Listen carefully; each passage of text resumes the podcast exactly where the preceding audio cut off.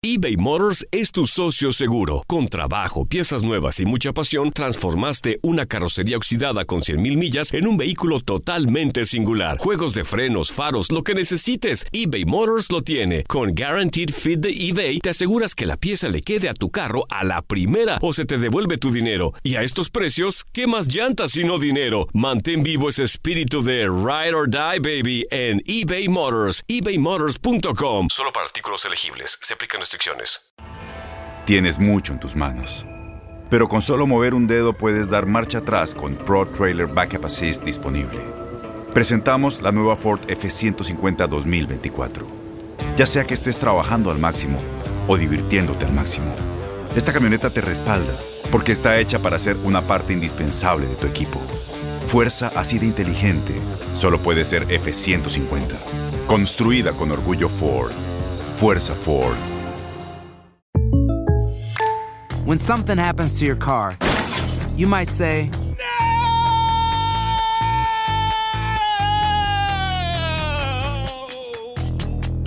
My car. but what you really need to say is something that can actually help. Like a good neighbor, State Farm is there. And just like that, State Farm is there to help you file your claim right on the State Farm mobile app. So just remember, like a good neighbor, State Farm is there. State Farm, Bloomington, Illinois. Boost Mobile tiene una gran oferta para que aproveches tu reembolso de impuestos al máximo y te mantengas conectado. Al cambiarte a Boost, recibe un 50% de descuento en tu primer mes de datos ilimitados. O, con un plan ilimitado de 40 dólares, llévate un Samsung Galaxy A15 5G por $39.99. Obtén los mejores teléfonos en las redes 5G más grandes del país. Con Boost Mobile, cambiarse es fácil. Solo visita boostmobile.com. Boost Mobile, sin miedo al éxito. Para clientes nuevos y solamente en línea, requiere AroPay. 50% de descuento en el primer mes requiere un plan de 25 dólares al mes. Aplican otras restricciones. Visita boostmobile.com para detalles.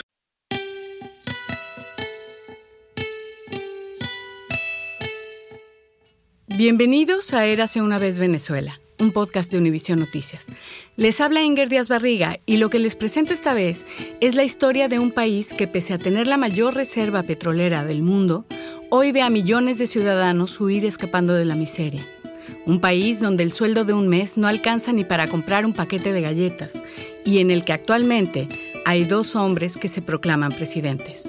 Es una historia que empezó hace 20 años con la presidencia de un carismático militar que no hizo a los pobres menos pobres, pero los hizo más felices para asegurar su permanencia en el poder. La cuenta Maye Primera, con las voces de venezolanos que han vivido esta crisis humanitaria y política en carne propia. En total son tres capítulos. Este es el primero. ¿Cómo diablos llegamos aquí? Voy a tratar de explicarlo de la manera más sencilla. Como periodista he escrito sobre el chavismo durante 20 años. Comencé a trabajar como reportera en un periódico que ya no existe, precisamente en la época en que Hugo Chávez se lanzó por primera vez a la presidencia de Venezuela y ganó con más del 50% de los votos. Y me van a perdonar el lugar común, pero estos 20 años han sido una eternidad cuando nos ponemos a sacar la cuenta de todo lo que ha pasado a lo largo de ellos. Cuando empecé a trabajar como periodista había máquinas de escribir en las redacciones. No había celulares, no había internet, hasta el país tenía otro nombre, era Venezuela, a secas, y ahora es la República Bolivariana de Venezuela.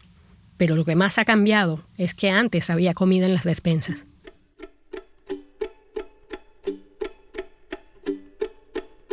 Chávez llegó a la presidencia con la promesa de que iba a transformar el país, y lo hizo de una forma brutal, potenciando los tres problemas más grandes que prometió resolver, la pobreza, la corrupción y la dependencia de la renta petrolera. La crisis de alimentos en Venezuela se está agravando. Petróleo PDVSA se declaró culpable de participar en un esquema de corrupción. El drama de la grave escasez de medicinas en Venezuela muestra una de sus peores caras con la muerte en las últimas semanas de decenas de bebés. En 20 años, el chavismo multiplicó la pobreza más extrema, vació las arcas públicas a fuerza de corrupción y cuadruplicó la deuda de Venezuela en medio de una bonanza petrolera sin precedentes. Esto quiere decir que en 20 años, el régimen fundado por Chávez convirtió al país con las mayores reservas de petróleo del mundo en uno de los más pobres de América Latina y transformó la democracia más antigua del continente en una dictadura. Mi nombre es Maye Primera y si se quedan a escuchar voy a contarles cómo fue que llegamos aquí. Cómo los venezolanos pasamos de la esperanza y el boom petrolero a la quiebra. Cómo llegamos al hambre, al éxodo, a la cárcel. Cómo se rompió Venezuela y cuál es la marca que ha dejado en su gente y en América Latina.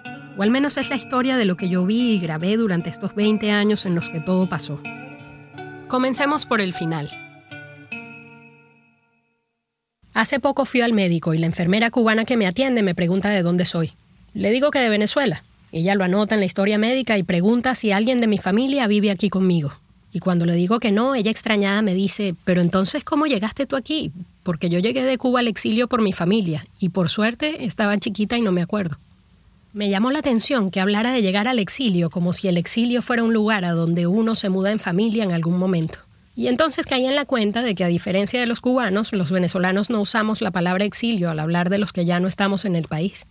A pesar de que el exilio venezolano se ha extendido tanto en tan poco tiempo, Exilio no es una palabra corriente en nuestras conversaciones. La crisis en Venezuela está empujando a miles de ciudadanos a abandonar el país buscando refugio en las vecinas Colombia, Ecuador, Perú o Brasil. En Ecuador, los albergues temporales implementados por las autoridades no dan abasto. Las ciudades fronterizas brasileñas ven llegar todos los días a cientos de venezolanos que huyen de la crisis humanitaria en su país.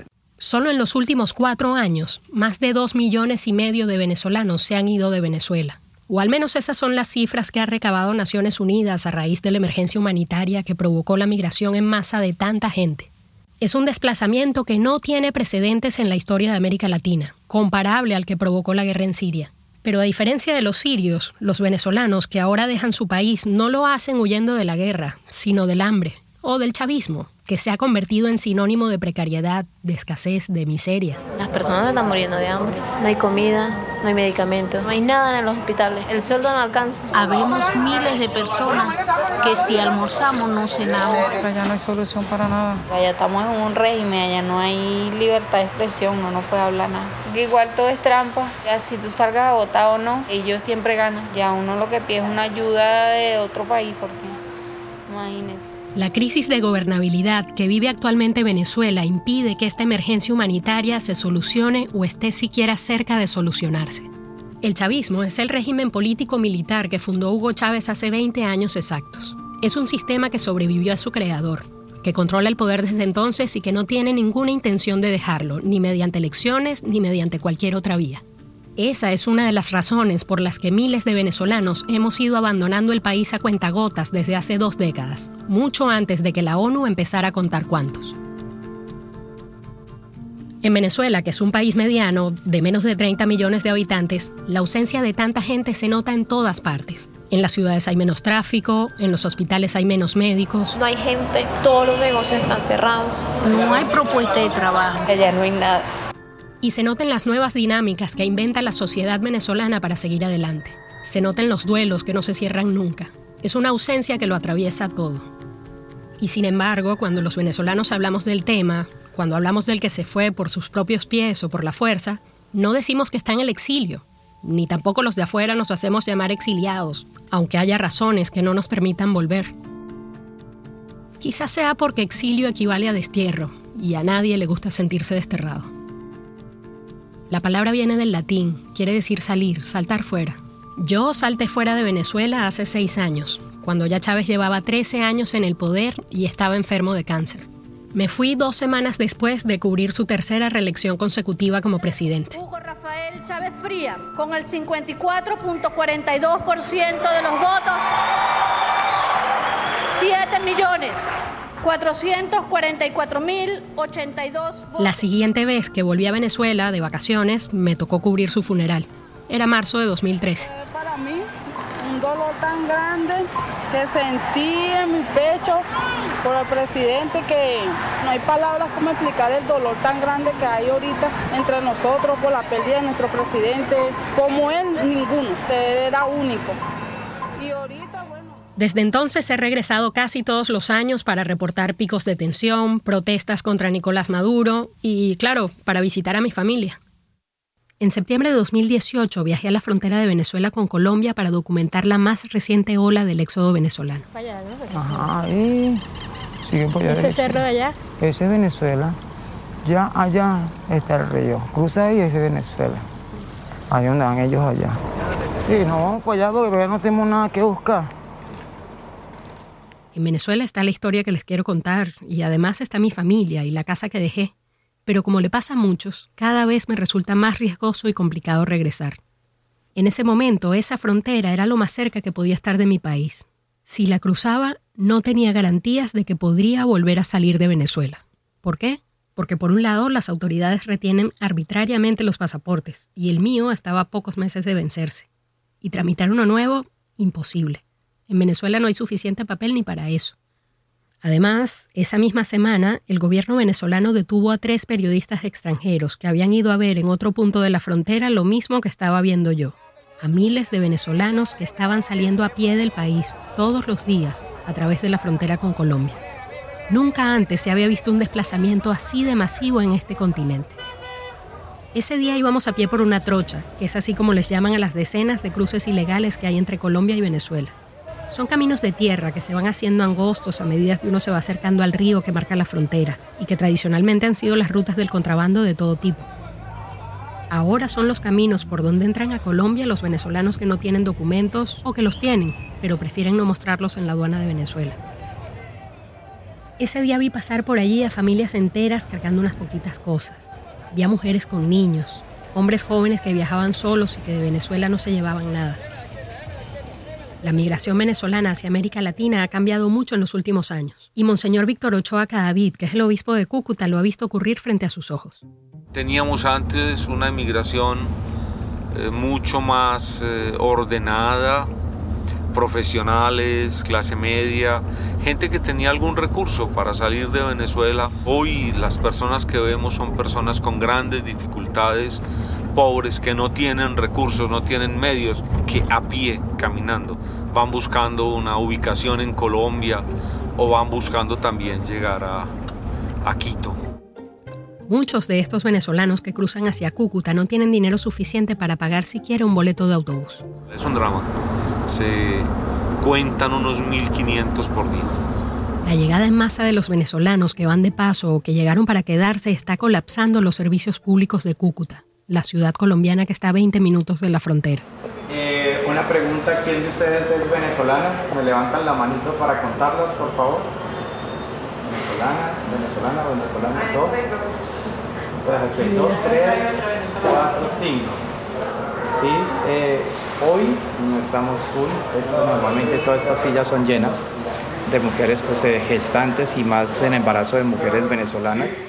Este era el hospital colombiano más cercano a la frontera con Venezuela, el hospital de Cúcuta, y acabábamos de entrar a la sala de emergencias donde reciben a mujeres a punto de dar a luz o con alguna complicación en el embarazo.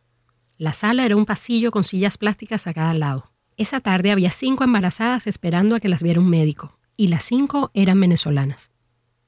Mi contacto en el hospital les explicó que yo estaba buscando historias para este podcast y preguntó si alguna quería conversar conmigo. La que levantó la mano se llamaba Onyx. Estaba ahí sentada, sola, en el fondo. Onyx llegó allí por una amenaza de aborto. Me contó que ese día se levantó con dolor, que visitó cuatro hospitales en Venezuela y en ninguno la atendieron. En unos porque no había médicos y en otros porque no había medicinas. También me contó el dilema que tuvo esa mañana. No sabía si gastar el dinero que le quedaba en comida para su familia o en el pasaje de autobús para llegar al hospital, que está media hora en carro de San Antonio del Táchira, la ciudad donde vive. Al final de cuentas di vueltas y no me atendieron. Y creo que fue mejor la inversión de pagar un pasaje acá en Colombia. Con eso yo sé que con lo que gasté en un pasaje puedo comprarme hasta un kilo de harina para mi casa. Pero valió más la inversión de pagar un pasaje acá que ir a hacerme un eco privado porque no me iba a alcanzar. Finalmente ella cruzó la frontera sola y su esposo se quedó en Venezuela tratando de reunir más dinero para comprar las medicinas que le iban a recetar en Colombia. Son ese tipo de lecciones las que tiene que hacer con su esposo cada día. Si paga una cosa, no puede pagar la otra. Y cada vez son más las cosas que se van quedando fuera de lo que puede permitirse. No te creas, no tenemos la misma calidad de vida que pudimos haber tenido hace 7, 8 años. Jamás y nunca. Jamás y nunca. La misma alimentación, de que si tú te comes un plato en la mañana, no te comes el almuerzo, si te comes el almuerzo, no te comes la cena. Y así. Hasta el momento hemos logrado sobrevivir poco a poco.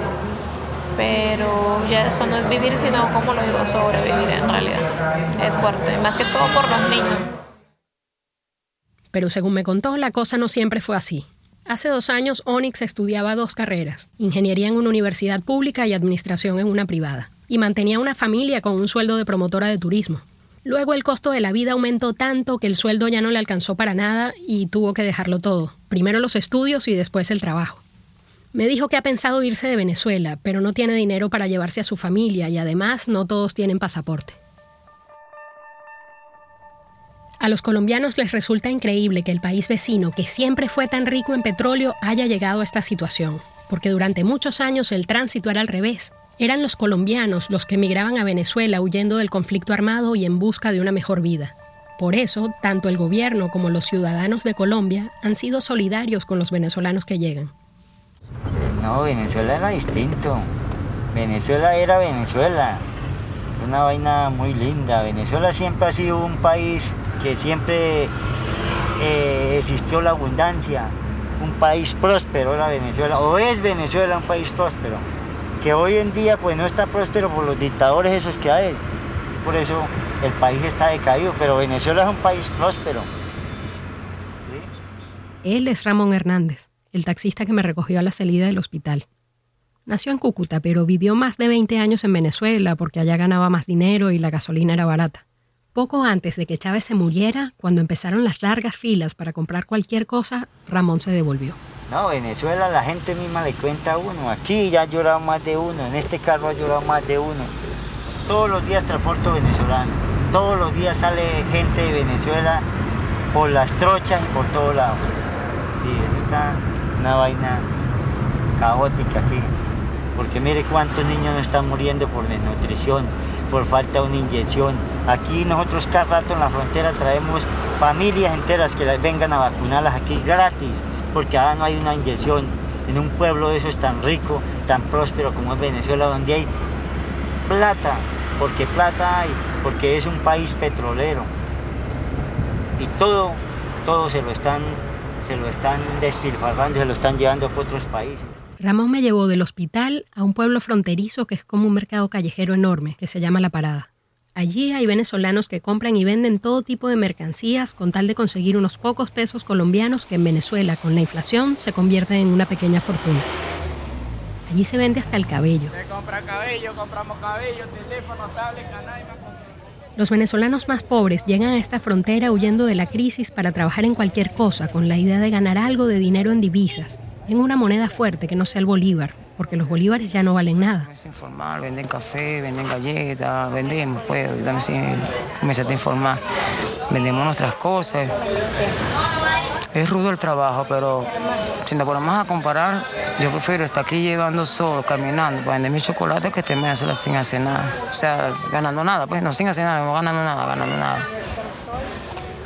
El sueldo mínimo mensual en Venezuela equivale más o menos a 3 dólares y en la vida práctica no alcanza ni para comprar un paquete de galletas. Se trata de una crisis que no le permite a los venezolanos comprar lo que necesitan y mucho menos lo que quieren. En la parada hablé con mucha gente, pero de todos me enganché con Manuel, un tipo conversador que también trabaja como vendedor callejero y que entre charla y charla se ofreció a ser mi guía accidental en la frontera. Ah, dime tú, ¿qué quieres que te muestre? Yo te voy a mostrar más o menos lo que yo he conocido aquí, ¿no? No crees que soy muy conocido aquí, recuerda que soy venezolano, no colombiano. En ese momento Manuel vivía con un pie en Venezuela y otro en Colombia. En todos los rincones de la parada me meto yo. Parezco el correcamino. Él vive sacando cuentas, comparando precios, haciendo conversiones de monedas, de pesos colombianos a bolívares venezolanos. Eh, peso a bolívar, De bolívares fuertes a soberanos. Tienes que sacar la cuenta de cada 100 soberanos es un millón de bolívares. Y recordando en su cabeza precios que ya no existen. En Venezuela ahí no se habla de cientos, de 100, 200, mil, eso no vale nada. Hay que hablar de millones, el número de antes, millones, un millón, dos millones, tres millones.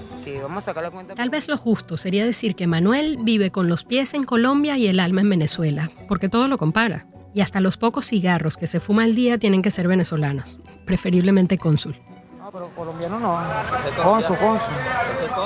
Manuel vende chocolates en la calle y en Colombia consigue reunir en solo 20 días la misma cantidad de dinero que ganaría en Venezuela por el trabajo de seis meses. Y eso contando con que tuviera un sueldo fijo. Entonces lo que hace es que trabaja medio mes en la parada y regresa a Venezuela, a su casa en Acarigua, con sacos de comida que le alcanzan a su familia para vivir hasta dos meses. En esos sacos lleva leche colombiana, pañales, harina para las arepas, arroz, jabón, pasta de dientes. Una serie de cosas que no consigue en Venezuela y que si las consigue son tan caras que no puede comprarlas.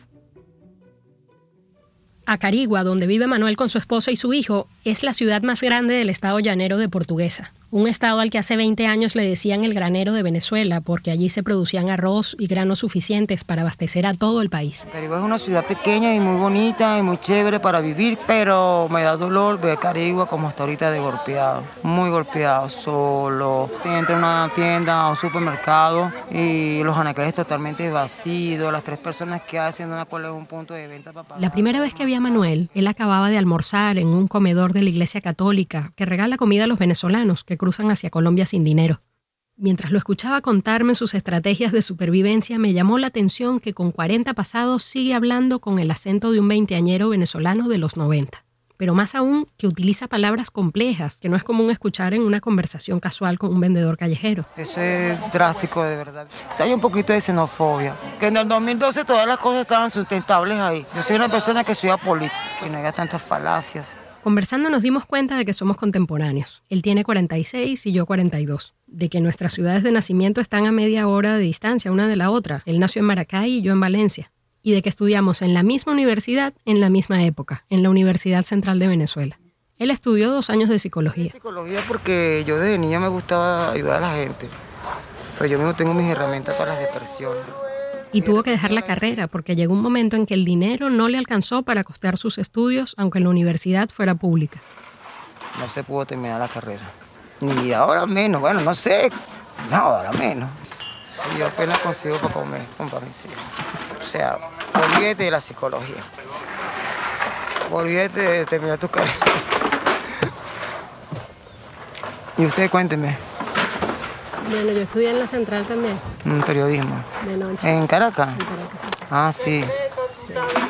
Mm, ¿En qué año? Entré en el 95, yo me gradué de bachiller. Mientras hablábamos, no dejaba de pensar en que Manuel y yo, que seguramente nos cruzamos en los pasillos de la central hace más de 20 años, vinimos a conocernos ahora, en un comedor de migrantes y sobre todo pensaba en que aunque nuestras vidas siguieron caminos totalmente distintos, los dos estamos de acuerdo en que el presente de nuestro país no se parece en nada a lo que imaginamos en aquella época que sería.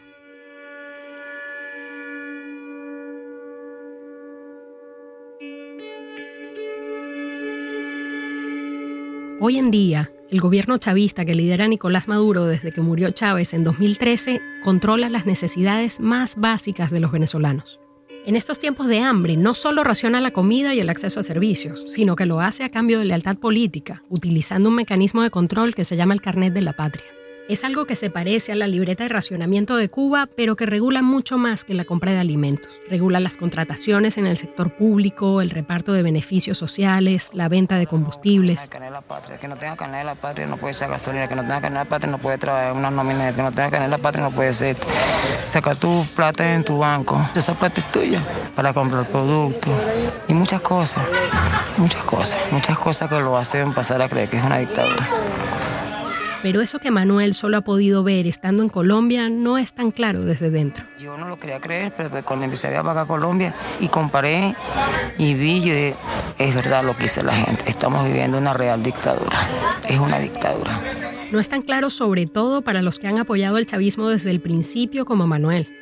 Sí, oyeron bien, Manuel era chavista. Sí, no lo voy a negar, yo sí, yo voté por Chávez, man, yo y se podría decir que al menos en sus recuerdos y expectativas, Manuel sigue siendo chavista. Pero cuando Chávez una simpatía y vi un, un, ¿cómo le digo? Una abundancia, una bonanza. Y creí en la revolución, en la revolución. Y vi una bonanza bonita. De la riqueza, de la abundancia y recursos interminables, Manuel no tiene ninguna duda. Lo que sí ve difícil desde su vida nómada entre Cúcuta y Acarigua es que el actual gobierno venezolano sea capaz de seguir repartiendo la riqueza como antes. Porque realmente no es que estamos pasando cosas porque Venezuela es pobre, no, Venezuela es muy rica, pero la riqueza la tienen ellos. Y son muchos los venezolanos que como él siguen creyendo en la riqueza que vivieron con Chávez, que venía del petróleo y que aún hoy asumen como inagotable. Cuando Chávez estaba vivo sí dieron muchas cosas. Mi casa bien equipada, todo. Aire, televisor, nevera. Diez años muertos para pagar. Carro. nuevecito, tómalo. Me lo pagas entre cinco años y empezás a pagarlo. Dieron muchas cosas, créditos. Pero uno no estás en esa lista de regalar de casa, te cuesta años, ¿viste? Yo estoy esperando la mía. Yo te metido en esas listas desde, no sé, desde el 2012, 11. ¿Y si pensabas que te lo iban a dar? Bueno, como hacían ese poco de casa de repente, un complejo habitacional demasiado tremendo. Eso es tuyo, eso es tuyo, eso es tuyo, eso es tuyo. No, si es así, a mí también me hace la mía, ¿qué espera? Pero esta es una fecha que no me llega a mí nada. Es que imagínate, regalarle una casa a todo el que la necesita, eso es mucho dinero. Pero si las regalaron, oye. Sí. Si las regalaron. Y bastante. Si las regalaron muchas. ¿No será en eso que se fue la plata? No sé. No. Venezuela parece mucho más. ¿no? El asunto es que hace 20 años esa riqueza se invertía, entre otras cosas, en la Universidad Pública de Caracas a la que íbamos Manuel y yo, junto con otros miles de jóvenes de nuestra generación. Y 10 años más tarde, el mismo gobierno, con Chávez al mando, se gastaba el dinero en regalar casas como si fueran artículos promocionales. Nunca todas las necesarias, por supuesto, pero al menos las suficientes para que todo venezolano pobre tuviera la esperanza de que algún día le iba a tocar la suya. Y si te dan la casa, te devuelves, te quedas ahí. Bueno, mira, si me dan la casa, se lo como difícil. Y tanto, como el que juega la lotería y nunca gana.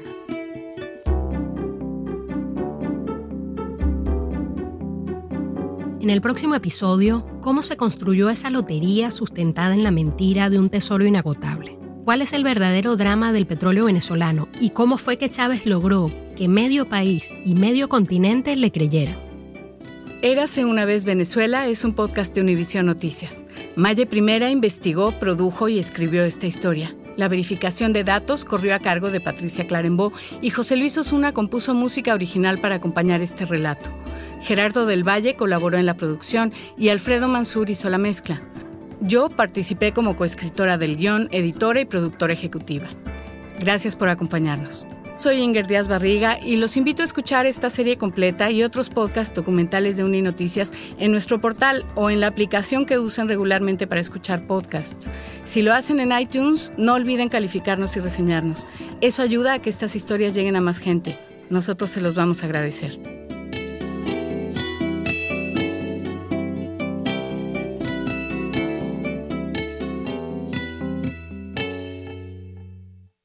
Boost Mobile tiene una gran oferta para que aproveches tu reembolso de impuestos al máximo y te mantengas conectado. Al cambiarte a Boost, recibe un 50% de descuento en tu primer mes de datos ilimitados. O, con un plan ilimitado de 40 dólares, llévate un Samsung Galaxy A15 5G por $39.99. Obtén los mejores teléfonos en las redes 5G más grandes del país. Con Boost Mobile, cambiarse es fácil. Solo visita boostmobile.com. Boost Mobile, sin miedo al éxito. Para clientes nuevos y solamente en línea, requiere AroPay. 50% de descuento en el primer mes requiere un plan de 25 dólares al mes. Aplican otras restricciones. Visita boostmobile.com para detalles.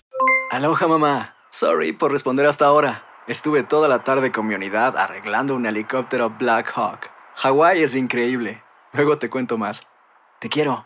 Be All You Can Be, visitando goarmy.com diagonal español. Este abril te invitamos a nuestra feria virtual Univisión Contigo rumbo a la universidad. Conéctate virtualmente con representantes de colegios y universidades en la costa este, desde Nueva York a Florida. Aprende sobre ayuda financiera, becas y otros recursos para continuar tu educación. Regístrate para asistir y para la oportunidad de ganar una tableta. Te esperamos en Univisión Contigo rumbo a la universidad del 3 al 9 de abril. Regístrate ya en univision.com diagonal universidad. ¿No se merece tu familia lo mejor? Entonces, ¿por qué no los mejores huevos? Ahora, Egglands Best están disponibles en deliciosas opciones. Huevos clásicos, de gallina libre de jaula y orgánicos de Egglands, que ofrecen un sabor más delicioso y fresco de granja que le encantará a tu familia. En comparación con los huevos ordinarios, Egglands Best contiene la mejor nutrición como 6 veces más vitamina D, 10 veces más vitamina E y el doble de omega 3 y B12. Solo Egglands Best. Mejor sabor, mejor nutrición, mejores huevos. Visita egglandsbest.com para más información.